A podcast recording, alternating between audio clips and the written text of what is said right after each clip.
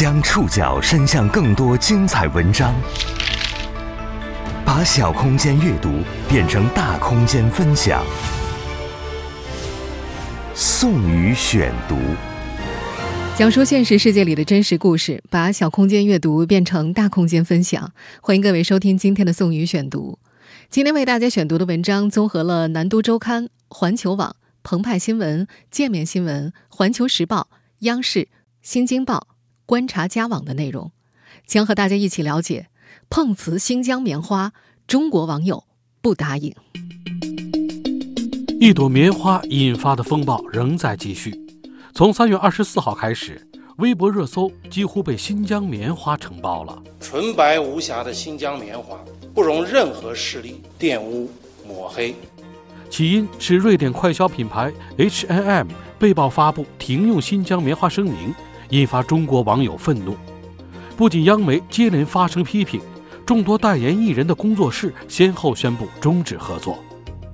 而随着电商平台下架相关产品后，优衣库、耐克、阿迪达斯、Zara 等企业也因相同事件被报上热搜。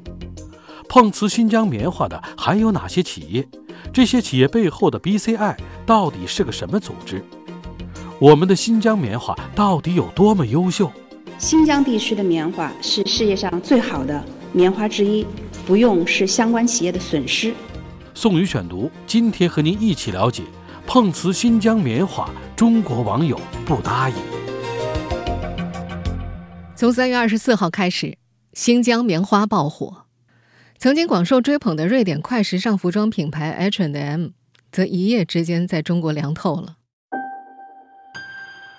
这件事的起因。是去年十月份，这家公司发布在集团官网上的一则公告，三月二十三号晚上被一位博主搬运到了微博上，当天晚上就引发网友的激烈讨论。这份名为 “H&M 集团关于新疆尽职调查的声明”称，因为看到某些民间社会组织的报道，认为新疆的采棉工序不人道，存在强迫劳动和宗教歧视的指控。于是宣布抵制新疆棉花，并不与位于新疆的任何服装制造工厂合作，也不从该地区采购产品原材料。三月二十四号早上，共青团中央官方微博在确认事实之后，给了 hnm 当头一棒：新疆棉花不吃这一套，要求他们摘下有色眼镜，停止散播虚假信息。央视新闻随后也表态，所谓新疆存在强迫劳动、歧视少数民族是彻头彻尾的谎言。外交部已经在多个场合反复澄清事实和真相。三月二十四号，H and M 的声明持续在微博上引发中国网友的愤怒。当天，H and M 抵制新疆产品、，H and M 碰瓷新疆棉花等话题在微博上持续发酵。网友纷纷表示，希望这些扭曲事实又想挣中国人钱的公司好自为之。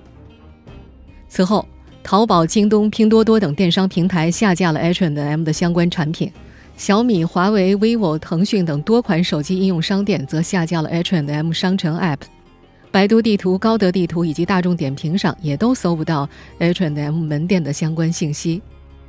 当天下午。曾与该公司有商务合作的部分艺人也先后发表声明称，和该公司已经没有合作关系。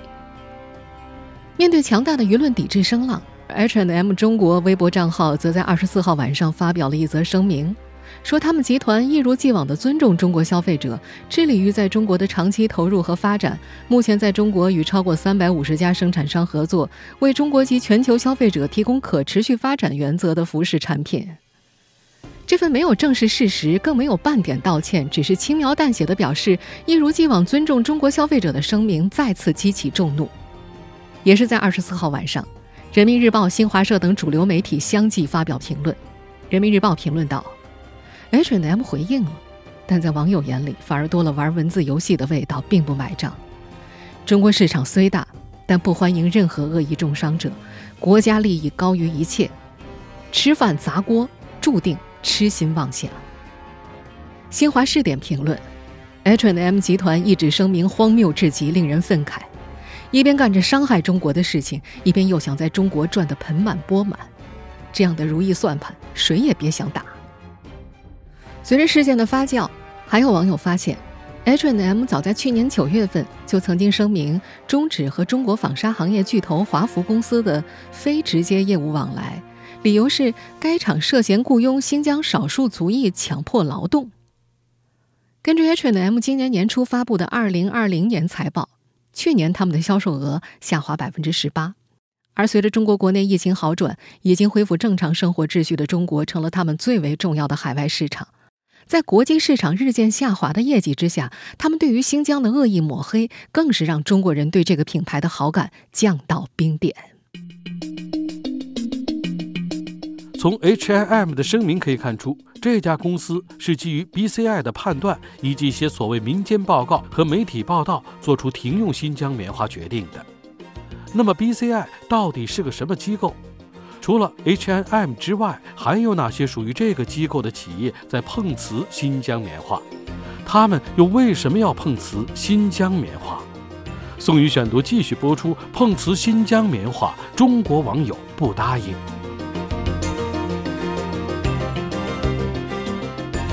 三月二十四号到二十五号，一朵棉花引发的风暴持续发酵。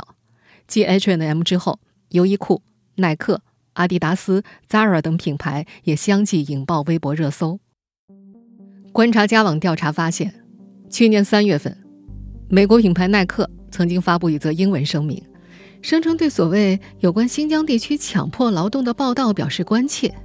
他们不从新疆地区采购产品，已经和合同供应商确认不使用新疆地区的纺织品或者纺纱品。此外，耐克还称，其在中国青岛的工厂已经停止从新疆地区招聘新员工，该厂将不再有任何新疆员工。在德国品牌阿迪达斯去年一份有关所谓人权和劳工权利的报告当中，也提到美国对新疆棉花实施制裁一事。他们声明说呀，他们从未在新疆生产过产品，早在一九年春季就让所有二级原料供应商停止从新疆地区采购棉纱了。他们还支持倡议。不再对新疆的棉花予以认证。去年八月份，日本快消品牌优衣库母公司迅销也曾在官网发布一则新闻稿，表示没有优衣库产品出产于新疆地区，优衣库的任何生产伙伴均未转包给新疆地区的织物厂或者纺纱厂。此外，他们还声称，该公司对一些报道当中新疆维吾尔人的处境表示严重关切。除了上述这些品牌之外，近两年发表过和新疆棉花切割言论的外国企业还有不少，巴宝莉、新百伦，他们也都发表过类似的言论。而这些企业都和 H&M 一样，隶属于同一家组织 BCI。那么，带头抵制新疆棉花的 BCI 究竟是个什么样的组织呢？它的中文全称是瑞士良好棉花发展协会。是一个于2009年在瑞士成立的非政府组织，他们自己宣称其主旨在于使全球棉花的种植及生产更有利于棉农，更有利于种植环境，更有利于该产业的未来发展。但说来可笑的是，这家组织最近一段时间以来的所作所为，分明严重损害了新疆地区棉农的利益以及棉花产业的发展。而 BCI 的所作所为要从去年下半年说起，去年九月。当时为大选着急上火的特朗普政府疯狂炒作涉疆议题，他们反复污蔑抹黑新疆存在所谓的强制劳动现象，扬言发布新疆棉花禁令，禁止由中国新疆地区的棉花制成的部分或全部产品。今年一月十三号，路透社还报道，就在离任下台前，特朗普政府还操弄所谓的强制劳动这一借口，宣布禁止进口所有来自新疆地区的棉花和番茄产品。而就在去年十月份，BCI 曾经发布过一则新闻稿，其中同样宣称新疆地区存在所谓强制劳动和其他侵犯人权的现象，这不符合该组织的行为标准，必须立即通过吊销或者拒绝 BCI 许可证来处理。新闻稿中说呀，从2020年3月份起，他们就暂停在新疆地区发放许可证。BCI 号称是一个非营利组织，它制定相关的标准。要求他的会员们必须使用他认为符合标准的棉花，才能够使用 BCI 的标志。而在 BCI 的会员体系当中，一共分为四类：零售商和品牌、供应商和制造商、生产者组织以及公民社会。截止二零二零年五月初，BCI 的全球会员数有一千九百五十三家，并且仍然在持续增加当中。而在这些会员当中啊，零售商和品牌一类对于普通人来说呢，认知度是最高的，其中不乏很多全球知名的品牌，比方说我们前面提到的耐克、阿迪达斯，还有迪卡侬、彪马、沃尔玛等等。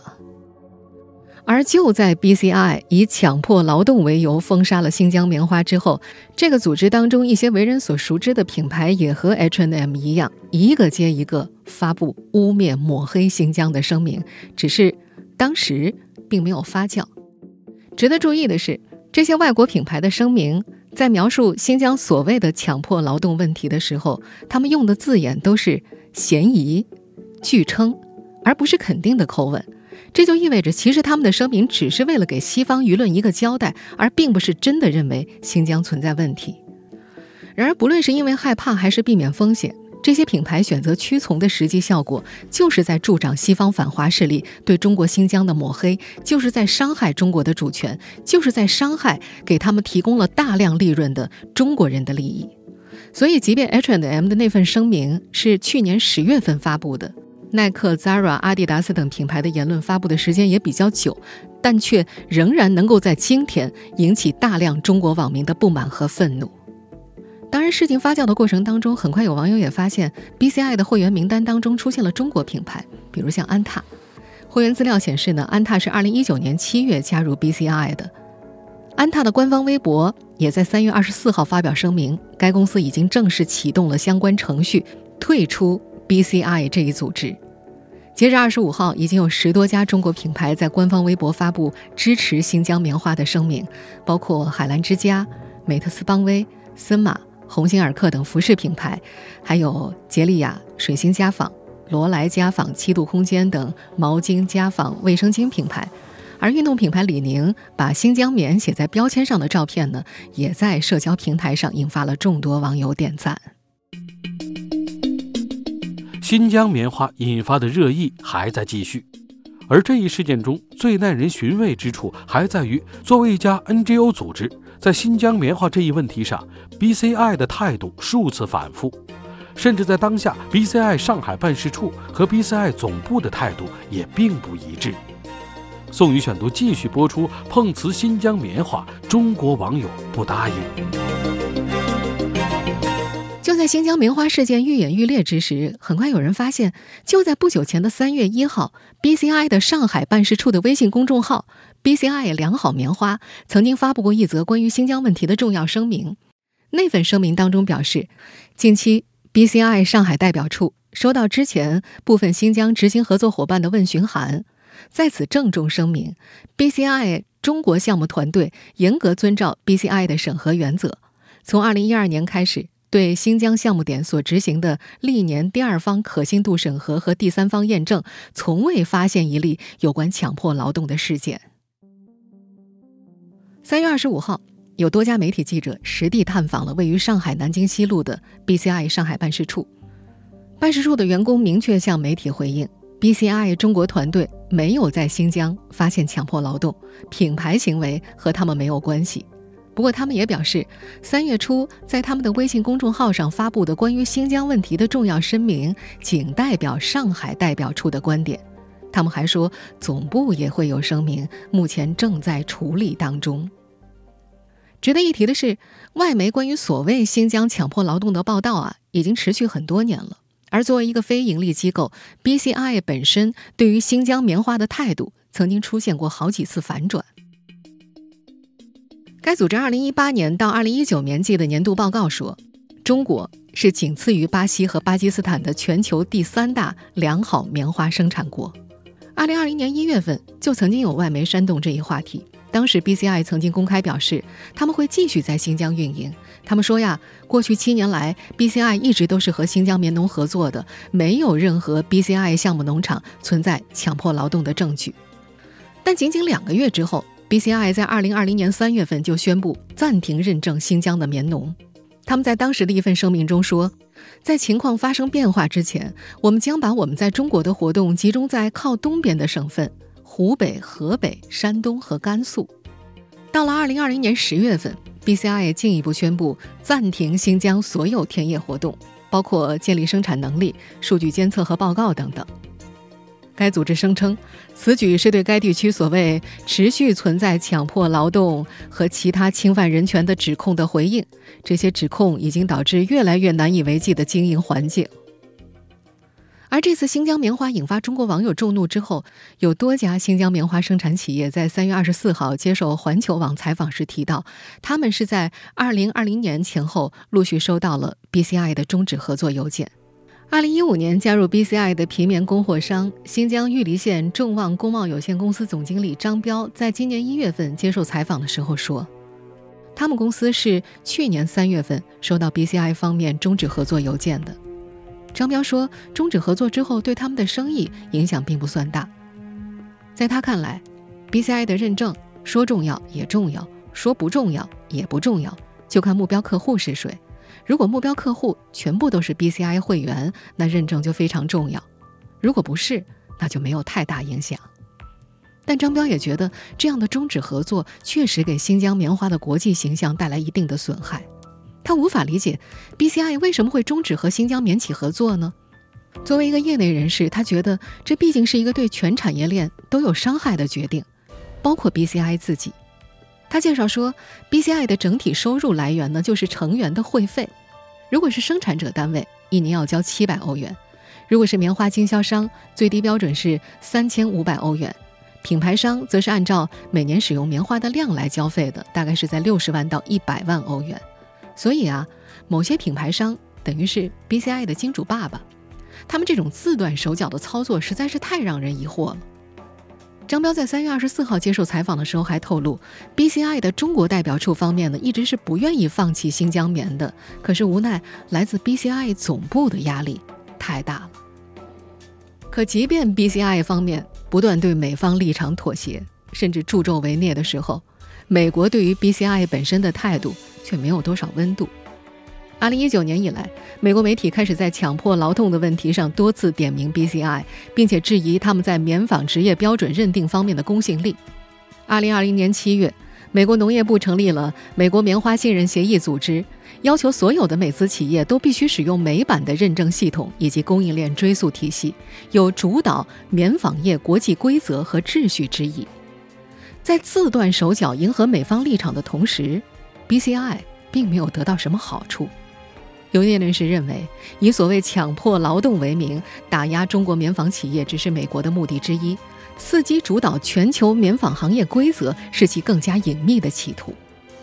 一位棉花行业的业内人士在这个三月接受采访时提到，目前看来，全球最大的棉花可持续标准还是属于 BCI 的，但是美国方面正在争夺话语权。至少他们是想分一块大蛋糕。这两天，这一事件在网络空间内引发强烈反响的同时，也让新疆长绒棉走入公众视野。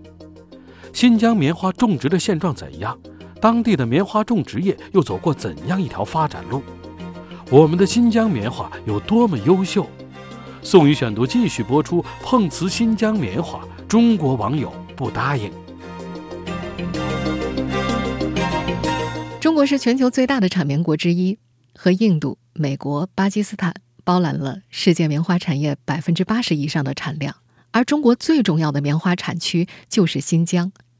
国家统计局的数据显示，二零二零年新疆棉花产量达到五百一十六点一万吨，较前一年增长百分之三，占全国棉花总产量的百分之八十七点三，是名副其实的世界棉桑。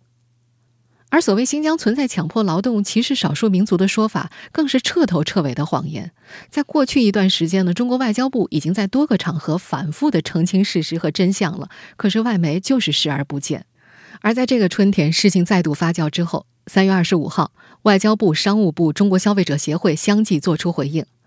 外交部发言人华春莹表示，有关新疆地区强迫劳动的指责，完全是个别反华势力炮制的恶意谎言。新疆棉花是世界上最好的棉花之一，不用是相关企业的损失。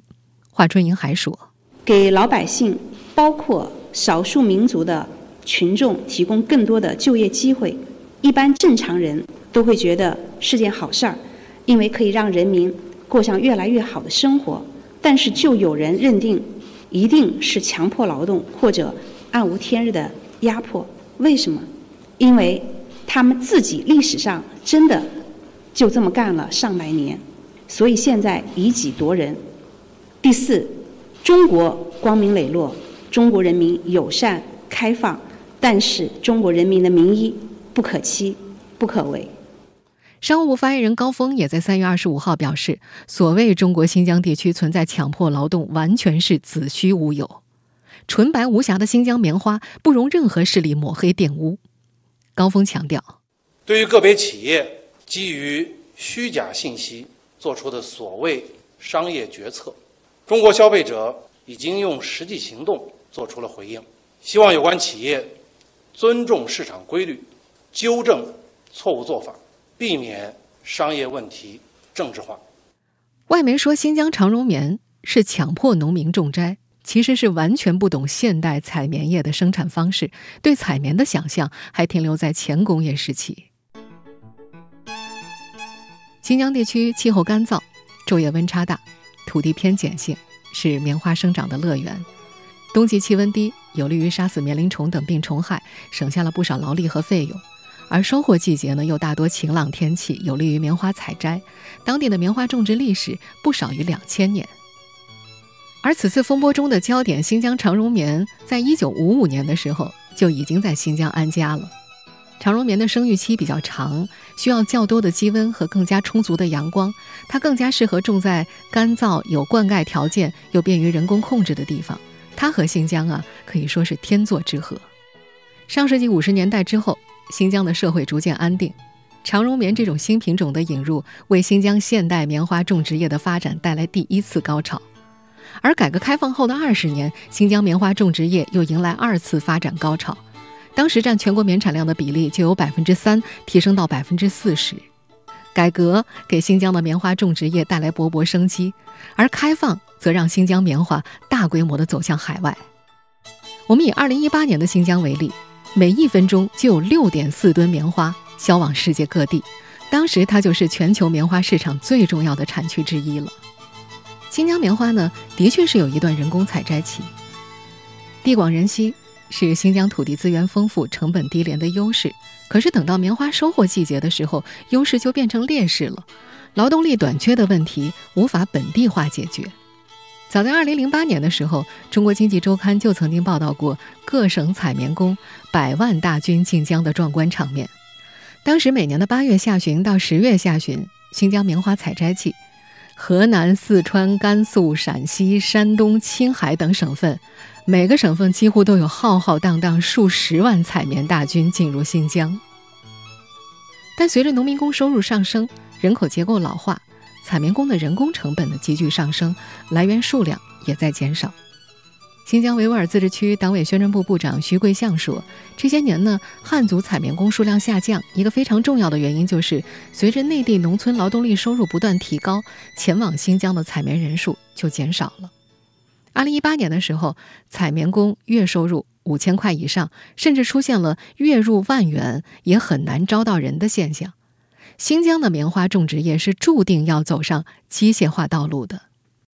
在伊犁县的棉田里，采棉工的身影已寥寥无几，取而代之的是无人机植保的阵阵轰鸣，以及螺旋桨刮起的漫天尘烟。我们现在听到的这段录音呢，就是二零一八年《二十一世纪经济报道》记者在新疆采访的录音。那个时候呢，新疆百分之九十的棉花就已经是机械化采摘了。远在万里之外的北上广深精英们很难想象，智能化的技术革命已经从城市走向农村，走向大漠边疆，走向田间地头。根据新华社二零二零年九月报道，二零一九年末，新疆兵团种植业耕种收综合机械化率百分之九十四点三，农业机械化水平领先全国，拥有采棉机两千五百台，机采棉面积一千零八十余万亩。棉花机采率百分之八十二，成为中国最大的机械化采棉基地。相信这两天大家也一定在社交平台上看到了新疆机械化采棉的画面。这种现代化的棉花采种方式本身就是对那些西方谬论的有力驳斥。新疆维吾尔自治区党委宣传部副部长徐桂相也说，新疆棉花生产早就实现高度机械化了，即便在忙碌的采摘季，也不需要大量的采棉工。同时，从过去到现在，新疆根本不存在，也根本不需要强制性动员采棉。而如今，在将近五十天的采棉季当中，采棉工人平均每人都能挣上万块，这么短时间挣这么多钱，何乐而不为呢？而在这次舆论发酵之后，中国国际电视台的记者也在新疆喀什街头随机采访了很多新疆当地的普通老百姓，他们一方面斥责那些谎言，更反问：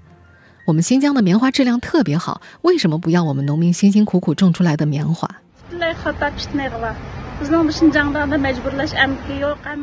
这完全是谎言，没有强迫劳动的现象。我们劳动是为了创造更好的未来，提高自己的经济收入。我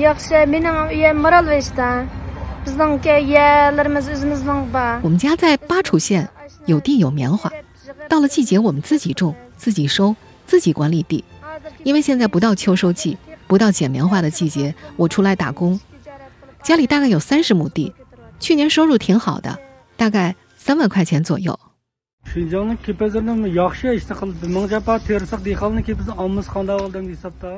喀什的棉花质量特别好，新疆的棉花质量特别好，为什么他们不要？我们农民辛辛苦苦种棉花，可以做棉衣棉被，挺有用的。他们有什么理由不用我们辛辛苦苦种的棉花呢？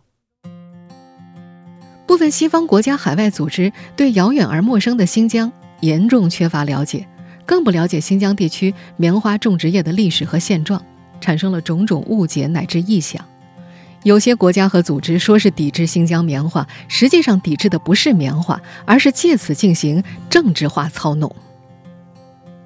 但他们撼动不了市场的力量。中国不仅是世界上最大的棉花生产国，还是世界上最大的棉花进口国。为了满足国内的需求，我国每年需要进口两百万吨左右的棉花。此外，我国还建立了棉花储备制度，确保棉农无虞。新疆长绒棉是世界顶级好棉花，做衣被暖和、透气、舒适，常年供不应求，我们自己都不够用。有庞大的国内市场支撑，制裁也好，抵制也罢，都是纸上谈兵。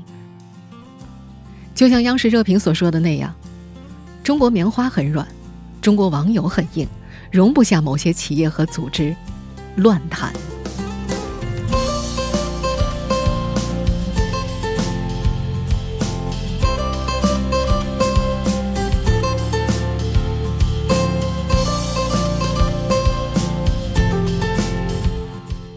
我是宋宇，感谢各位的收听。本期节目综合了南都周刊、环球网、澎湃新闻、界面新闻、环球时报、央视。观察家网的内容，收听节目复播，您可以关注本节目的同名微信公众号“宋宇选读”。我们下期节目时间再见。